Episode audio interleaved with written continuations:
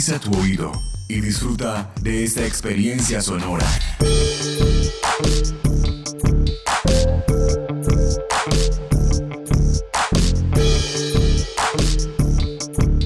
Este es un podcast UN Radio.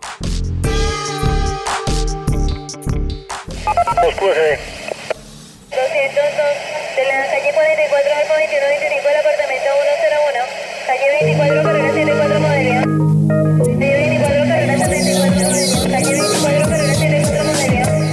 Relatos de gobierno urbano. Hay de varios precios, patrón, de 6, de 7, de 8. Hay de varios precios. Relatos de gobierno urbano. La ciudad contada por sus protagonistas.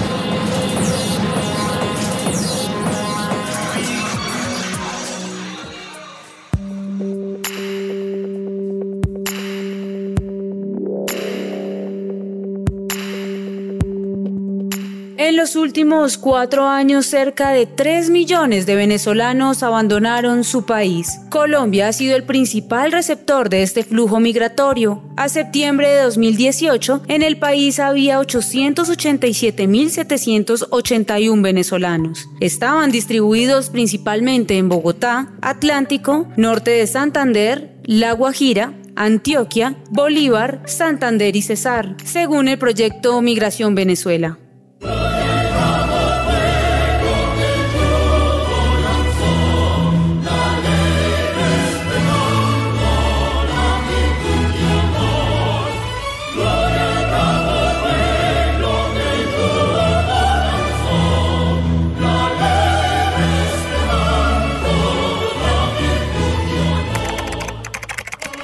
La población venezolana pasó de representar el 39% de los 175 mil extranjeros radicados en Colombia en 2014 al 87% de los 874 mil que se contaban en 2018. A finales de este año, Migra Venezuela reportó la presencia de 1.174.720 inmigrantes venezolanos de los cuales 479.247 se encontraban ilegalmente en nuestro territorio.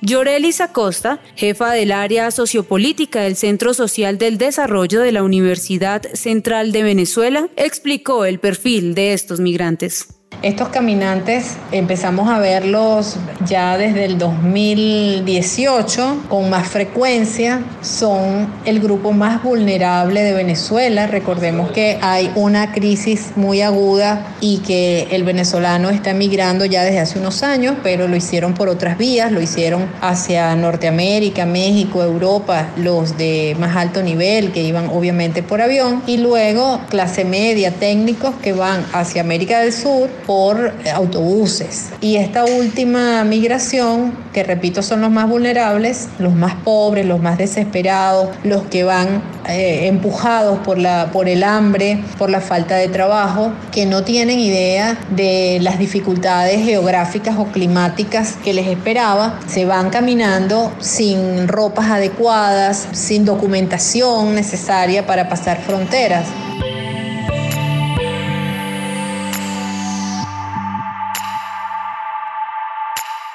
Nos centraremos en los caminantes, aquellos venezolanos que salieron de su país para obtener una mejor calidad de vida, sin contar con recursos para un pasaje de avión o de bus, aquellos que arriesgaron su vida atravesando Latinoamérica y su difícil geografía.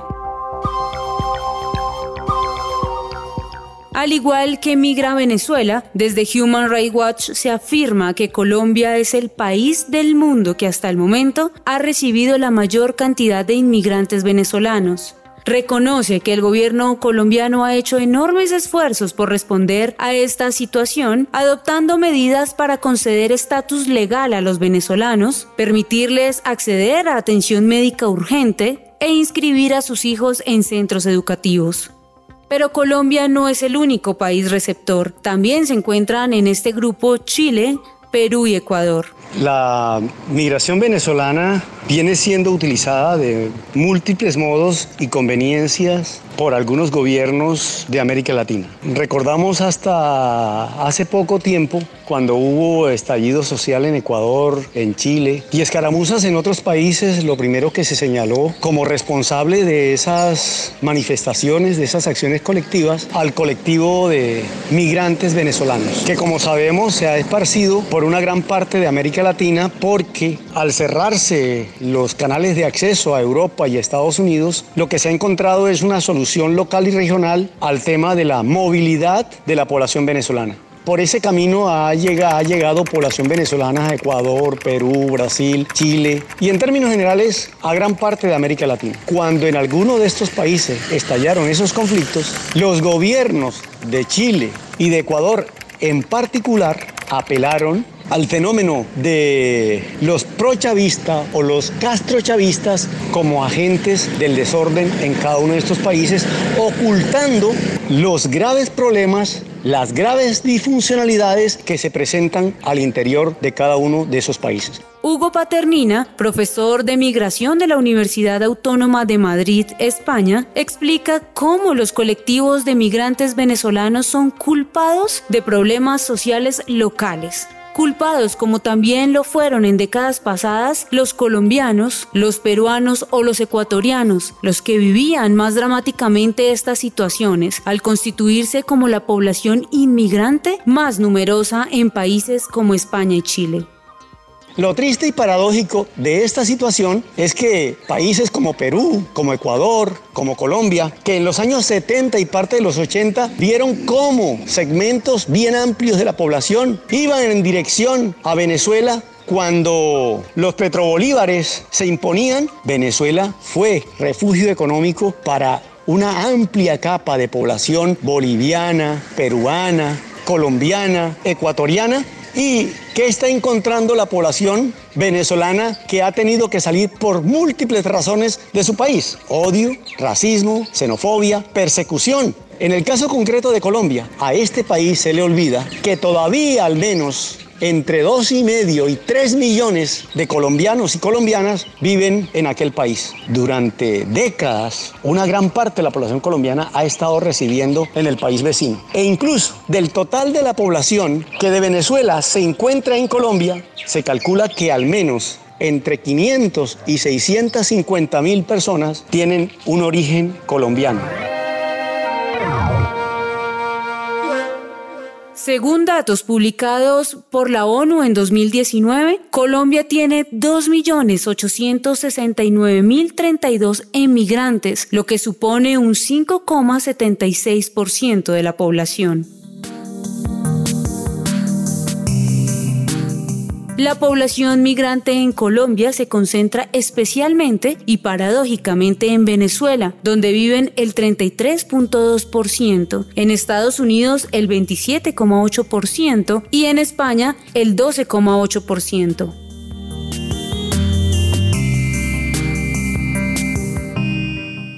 Y al igual que los venezolanos que ahora forman colonias en los países de destino, los colombianos lo han hecho en los diferentes contextos de llegada. Uno de estos casos es Chile. Así lo recuerda la socióloga Adriana Marín Toro, investigadora en el Laboratorio de Espacio Público y Derecho a la Ciudad, perteneciente a la Facultad de Arquitectura y Urbanismo de la Universidad de Sao Paulo.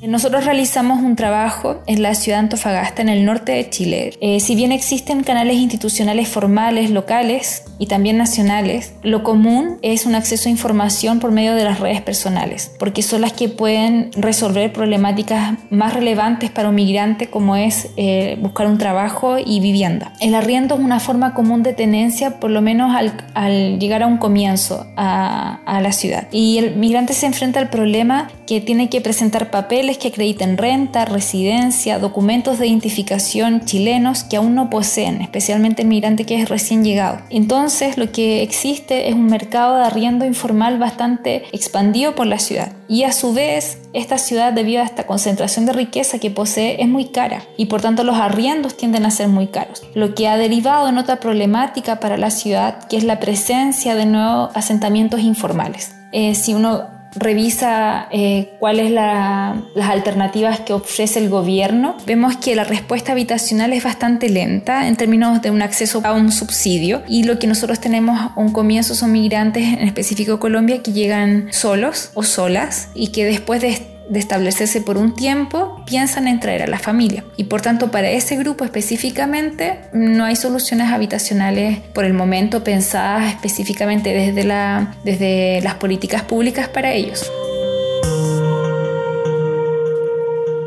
En muchas ocasiones se han registrado noticias negativas en países vinculados a los migrantes colombianos, relacionados con bandas criminales de origen nacional, vinculadas a delitos como robos, homicidios, microtráfico, prostitución, entre otros. Hoy en día sucede lo mismo con los venezolanos en Colombia. Se suele comentar que su llegada masiva ha incrementado el desempleo y la inseguridad en Colombia. ¿Es esta una afirmación, un mito o una realidad? Cuando empezaron a llegar más venezolanos en el año 2016, hubo un gran mito y es que ya estaban generando desempleo cuando ni siquiera se habían medido las tasas de desempleo en migrantes venezolanos con respecto a la población colombiana. Ahora, ya pasados unos años, se han empezado a hacer estudios y a través del DANE podemos tener algunos datos sobre cuál puede ser el efecto de esta migración en el empleo. Puede tener un efecto positivo en la medida en que estos migrantes venezolanos puedan aportar a la seguridad social. Ahora, ¿cuál es el inconveniente? Es que la mayoría de la migración venezolana es irregular. Las más recientes cifras de Migración Colombia nos dan un millón veinticinco mil venezolanos del millón ochocientos en situación irregular y con ello no pueden acceder a un empleo digamos, formal para poder hacer sus aportes a la seguridad social. Entonces, en términos de que decir que los venezolanos son los que traen los problemas de salud y generan desempleo en Colombia, no ha estado demostrado con, con datos. Entonces, yo no considero que hayan traído problemas y considero más bien que debemos ver esta migración como una oportunidad para aprovechar en el sentido de, del empleo esta mano de obra. Stephanie López Villamil, docente e investigadora del Grupo Migraciones y Desplazamientos de la Universidad Nacional de Colombia, presenta una argumentación sobre el mito del desempleo por culpa de los venezolanos. El Departamento Administrativo Nacional de Estadística entregó datos reales del impacto de los migrantes venezolanos en el empleo de Colombia en septiembre de 2019 cuando su director Juan Daniel Oviedo aseguró que el impacto es mínimo. De acuerdo con el informe, 878 mil venezolanos se encontraban ocupados y 147 mil sin trabajo, lo que situó la tasa de desempleo de la población venezolana en Colombia en 14,4%. En cuanto a ciudades, el DANE confirmó que de las tres metrópolis incluidas en el informe, donde habitan más ciudadanos venezolanos activos sin trabajo, son Cúcuta con un 16,2%, seguida por Bogotá con 10,9% y Barranquilla con 8,1%. Pero el empleo no es el único factor de análisis para la profesora López. Hay otras formas de observar el fenómeno de la migración venezolana, desde las cuales brotan aspectos positivos y negativos. Bueno, yo creo que la migración desde Venezuela ha tenido diversos tipos de impactos en la sociedad colombiana. Lo primero es que se puede ver desde el lado positivo o desde el lado negativo. Empezando por lo negativo es que en ciertos sectores ha habido un rechazo hacia la población venezolana, es decir, xenofobia. Esto ha generado choques entre la comunidad acogida y tal vez venezolanos que llegaron a apropiarse de espacio público. Creo que eh, la migración venezolana ha tenido otro tipo de impactos en el sector laboral, por ejemplo, tanto migración calificada como migración no calificada ha llegado al país. La migración no calificada ha tendido a desplazar la mano de obra no calificada en algunos sectores, pero también ha aportado mucho en términos de inversión la migración calificada en Colombia. Entonces creo que hay diferentes efectos que ha tenido la migración. También los colombianos nos hemos dado cuenta de la gravedad de la situación de Venezuela y hemos tratado de entender el porqué de las razones de estas personas para venir a Colombia en búsqueda de servicios como salud, en búsqueda de alimentos, de medicamentos, etcétera. Esta situación representa enormes retos para Colombia. Sin embargo, instituciones como Fedesarrollo, el Banco Mundial y la OCDE han señalado que gracias al aumento del consumo, la inversión y el comercio exterior, los migrantes pueden contribuir al crecimiento económico. Además, pueden representar un aumento en el recaudo de impuestos y mejorar la sostenibilidad de los sistemas de seguridad social siempre y cuando sean integrados satisfactoriamente al mercado formal. El primer reto y el reto más importante al que se enfrentó Colombia por la llegada masiva de venezolanos es el reto de la atención y en ese sentido el reto es fiscal. De acuerdo con las cifras del gobierno nacional, el costo por la prestación de servicios de salud, educación y primera infancia alcanzó el 0.12% del PIB en el momento más agudo de la migración, es decir, entre los años 2017 y 2019. Junto con esto, un segundo reto que enfrenta el gobierno nacional y la sociedad colombiana en su conjunto es el reto de la integración y es la integración entendida como que la población de acogida no sienta que no es tomada en cuenta por la priorización de los nuevos migrantes. Y con esto hay un tercer reto y es que no es claro que tanto el costo de la atención a los migrantes debe ser asumido por los gobiernos locales y que parte por el gobierno nacional. Esto entendiendo que no todos los gobiernos locales tienen la misma capacidad de respuesta. Sin embargo, los migrantes también pueden contribuir a aliviar eh, este costo fiscal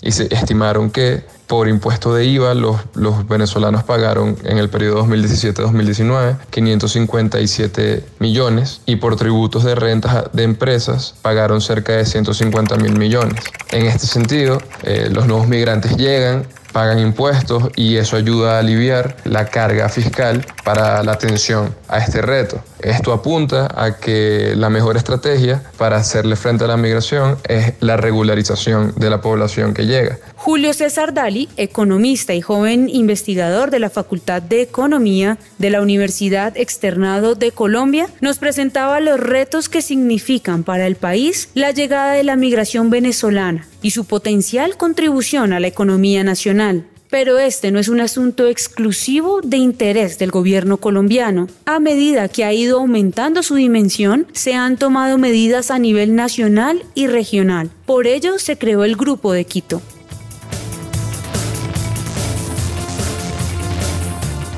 De acuerdo con el profesor Ronald Rodríguez, investigador del Observatorio de Venezuela de la Universidad del Rosario, de los venezolanos que han atravesado en algún punto la frontera de 2.219 kilómetros de frontera terrestre que comparte Venezuela con Colombia, 1,6 millones se han radicado en el país. No obstante, si se suman los colombianos retornados, los colombo-venezolanos y los venezolanos con terceras nacionalidades, el número supera holgadamente los 2 millones. El asunto es más complicado por las tensas relaciones que se viven entre los gobiernos de los dos países. Así lo señala el profesor Ronald Rodríguez. Las tensiones entre Colombia y Venezuela han sido inherentes al ascenso de la revolución bolivariana en el hermano país. Desde la llegada del chavismo hemos tenido diferentes momentos de tensión. En algunos hemos podido avanzar en temas tan importantes como el proceso de paz en Colombia y en otros hemos tenido momentos de rupturas muy profundas e incluso hemos llegado a vivir los periodos de cierre de frontera más prolongados de los cuales se tenga registro. En este momento no tenemos ni relaciones diplomáticas ni relaciones consulares, lo cual es terriblemente grave más en un contexto de COVID-19. En este momento particularmente hay aproximadamente 3,4 millones de ciudadanos colombianos en territorio venezolano que no tienen acceso a los consulados colombianos y a la protección que debería velar el Estado colombiano por ellos. Las cifras del establecimiento colombiano hablan de aproximadamente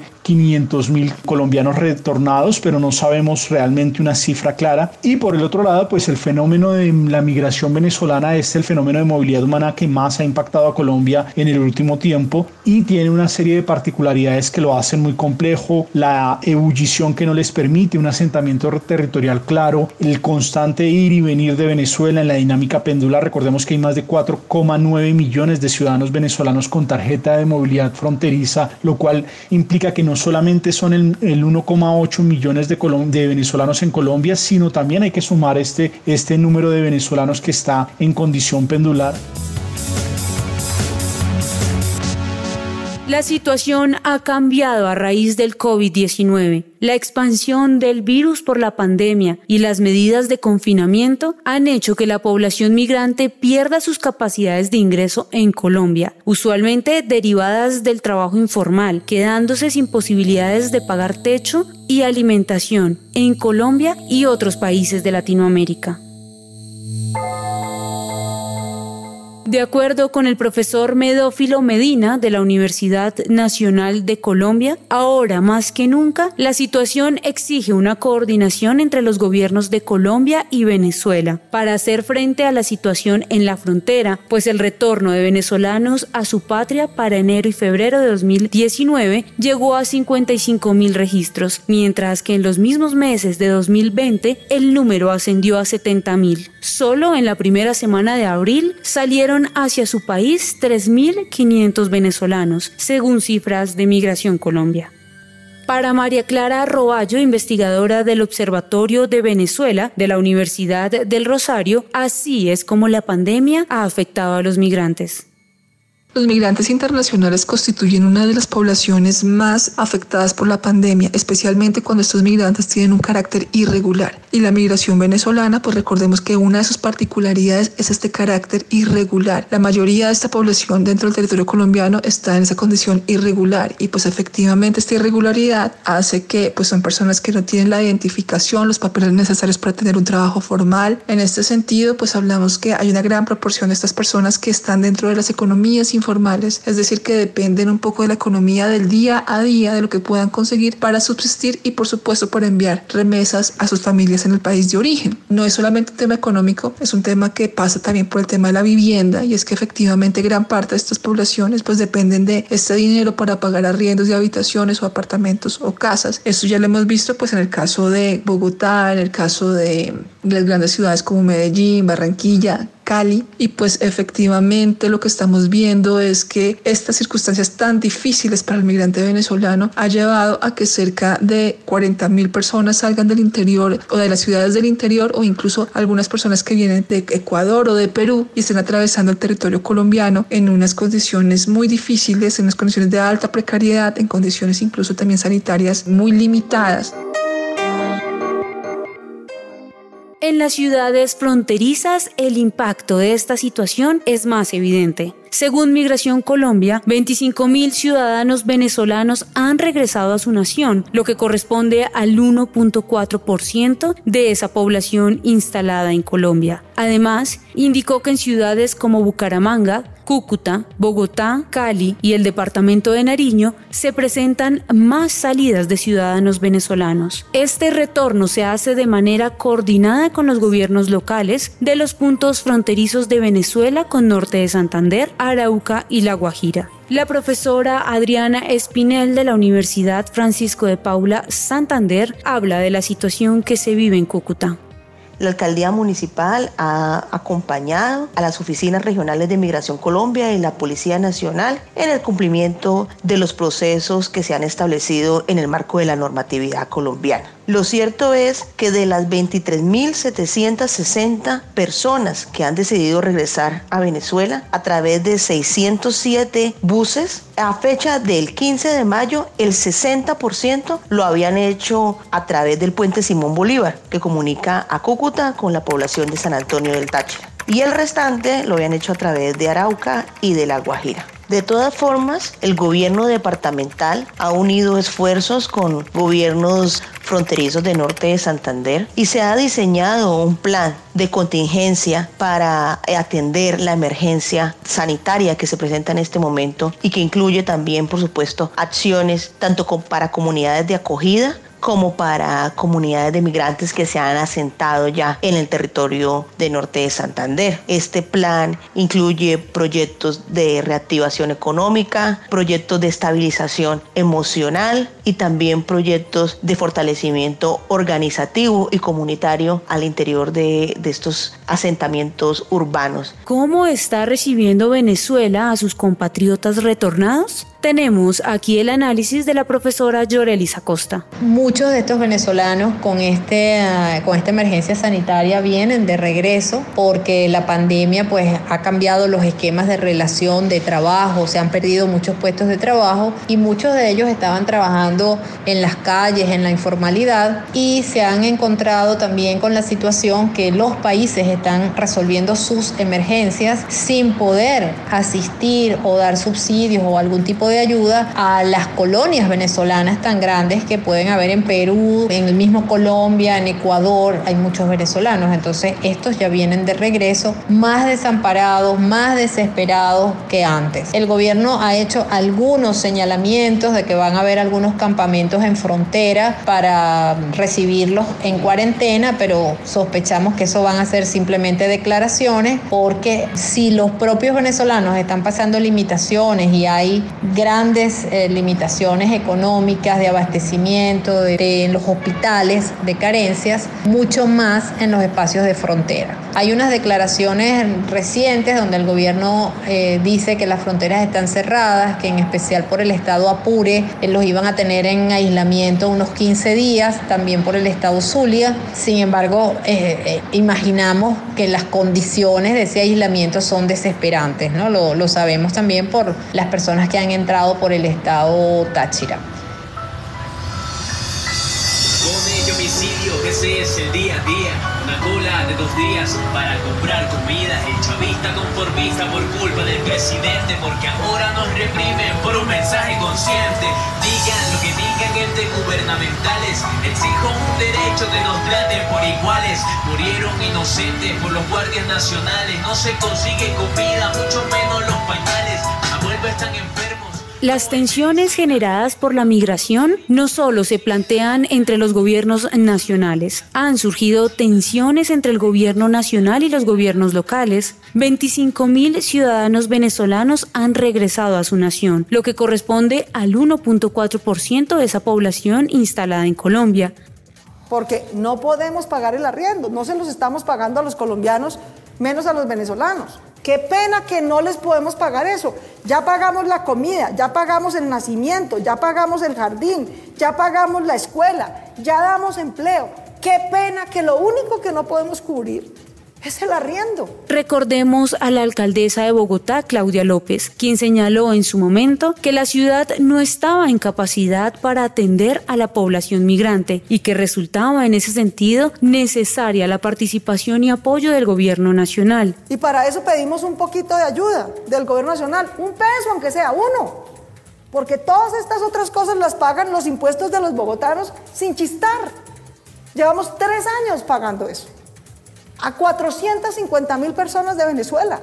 La profesora Roballo hace una reflexión sobre esta situación en ciudades principales como Bogotá y Medellín. Al no existir una política migratoria integral impulsada desde el gobierno nacional, se genera un ambiente mucho más confuso, un ambiente de mayor incertidumbre y de mayor desprotección, por así decirlo, no solamente para los migrantes, sino también para los, los gobernantes y los líderes locales frente al tema de la gestión migratoria local. Esto pues efectivamente se agudiza, la situación se, se agudiza mucho más en épocas de pandemia, en donde los gobiernos locales han tomado algunas medidas para controlar el COVID-19. Medidas que efectivamente buscan eh, mantener una cuarentena de, de, la mayoría de su población y pues efectivamente al ver las condiciones de estos migrantes que son altamente irregulares, que no pueden mantener una cuarentena, pues terminan generándose situaciones de difícil gobierno. Y tenemos que entender que efectivamente la migración, al ser un fenómeno social, un fenómeno transversal, requiere no solamente acciones del gobierno nacional, que está en deuda con la creación de una política migratoria, sino también requiere acciones eh, directas por parte de los gobiernos locales, que es quienes son, se enfrentan o tienen que afrontar las situaciones provistas por, por los migrantes. Entonces, pues hay un gran mosaico de estas medidas, medidas desarticuladas, medidas que muchas veces están determinadas por un pánico social que terminan de alguna u otra manera estigmatizando la figura del migrante. Pero ¿a quién le corresponde esta responsabilidad, profesor Dali? No hay un choque institucional, pero sí puede haber un conflicto de intereses, porque si bien la atención de los migrantes es responsabilidad de los gobiernos locales, el gobierno nacional no puede desconocer la carga, sobre todo fiscal, que representa esta lucha y sobre todo la disparidad que existe entre los distintos territorios para hacerle frente a la migración. Entonces yo sí creo que se necesita mucho trabajo en conjunto, mucha comunicación entre ambos. Eh, y, estoy seguro que el, gerente de frontera, Felipe Muñoz, ha dejado eso muy claro y ese es el mensaje que él ha transmitido y ha hecho un trabajo excelente en la coordinación entre los gobiernos locales y el gobierno nacional para la atención de los migrantes. El mensaje debe ser trabajo en conjunto, trabajo coordinado y mucha comunicación. Están también los médicos, enfermeras y personal de salud, es decir, mano de obra calificada de venezolanos, que son de gran ayuda para afrontar esta emergencia sanitaria. Así lo señala el profesor Dali. Gran parte del flujo migratorio que llega viene con talento empresarial, know-how e incluso cualificaciones que pueden ayudar al desarrollo económico de Colombia. Un caso puntual es el de los profesionales de la salud que huyeron de Venezuela por la crisis y se establecieron en Colombia y que actualmente no ha podido ingresar a, a trabajar en su sector por problemas de documentación y en ese sentido esta población de médicos, enfermeras, personal de la salud en general podría ayudar a, a combatir la crisis del COVID y debería hacerse de manera inteligente, como el gobierno nacional está proponiendo esta política, y sería utilizar esta población para poderlo repartir, dar incentivos para que esa población se reparta en el territorio nacional y no quede acumulada en grandes ciudades y que en este sentido pueda ayudar a llevar personal de la salud a territorios rurales de Colombia que ahorita mismo no tienen la capacidad. Esta política se implementó en España, donde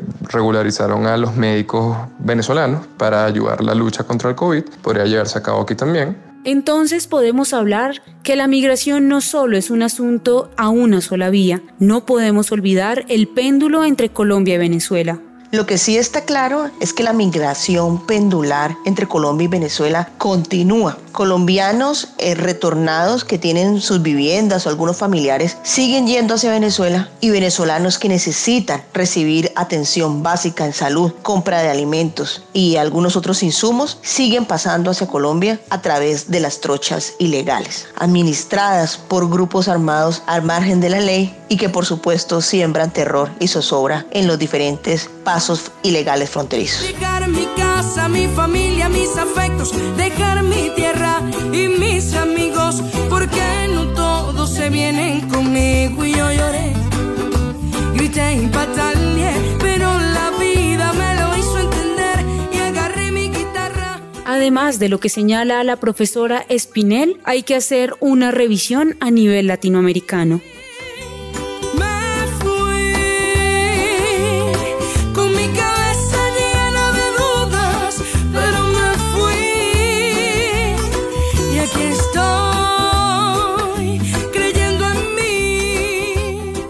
La pandemia del coronavirus ha generado múltiples cambios en los fenómenos sociales, políticos y económicos del país. Frente al fenómeno de la migración venezolana, ha implicado, entre otras cosas, el retorno de algunas familias a sus países como consecuencia de la grave situación del migrante en condiciones de emergencia sanitaria. Muchas expectativas sin resolver enfrentamos hacia el futuro, ¿Habrá una nueva ola de migración una vez superada la pandemia? ¿Tendremos cambios en la política migratoria en el país? Se redefinirán los ámbitos de competencia y financiación para dotar con mejores herramientas a los gobiernos locales en el tratamiento de la población migrante.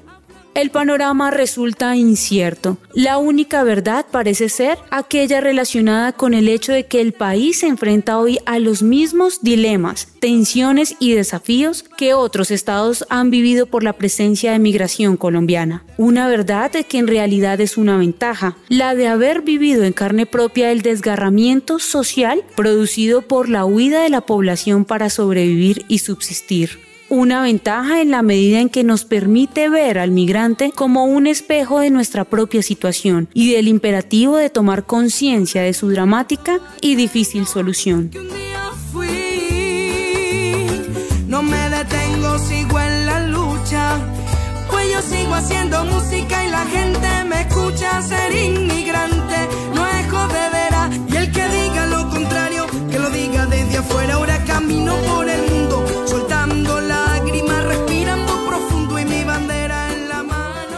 Este podcast contó con la dirección de Diego Isaías Peña Porras, profesor de la Universidad Nacional de Colombia, la producción periodística de Claudia Sánchez y Milton Medina, la locución de Paola Medellín y la producción sonora de Edgar Huasca.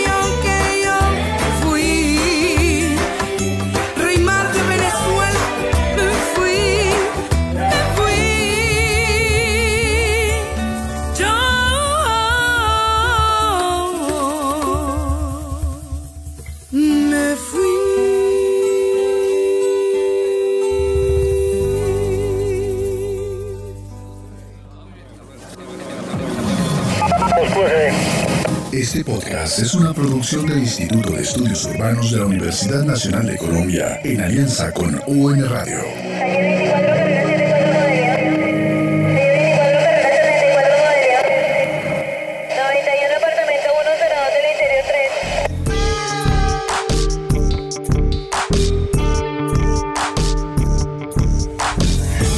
3. Este y otros podcasts en nuestro sitio web unradio.unal.edu.co.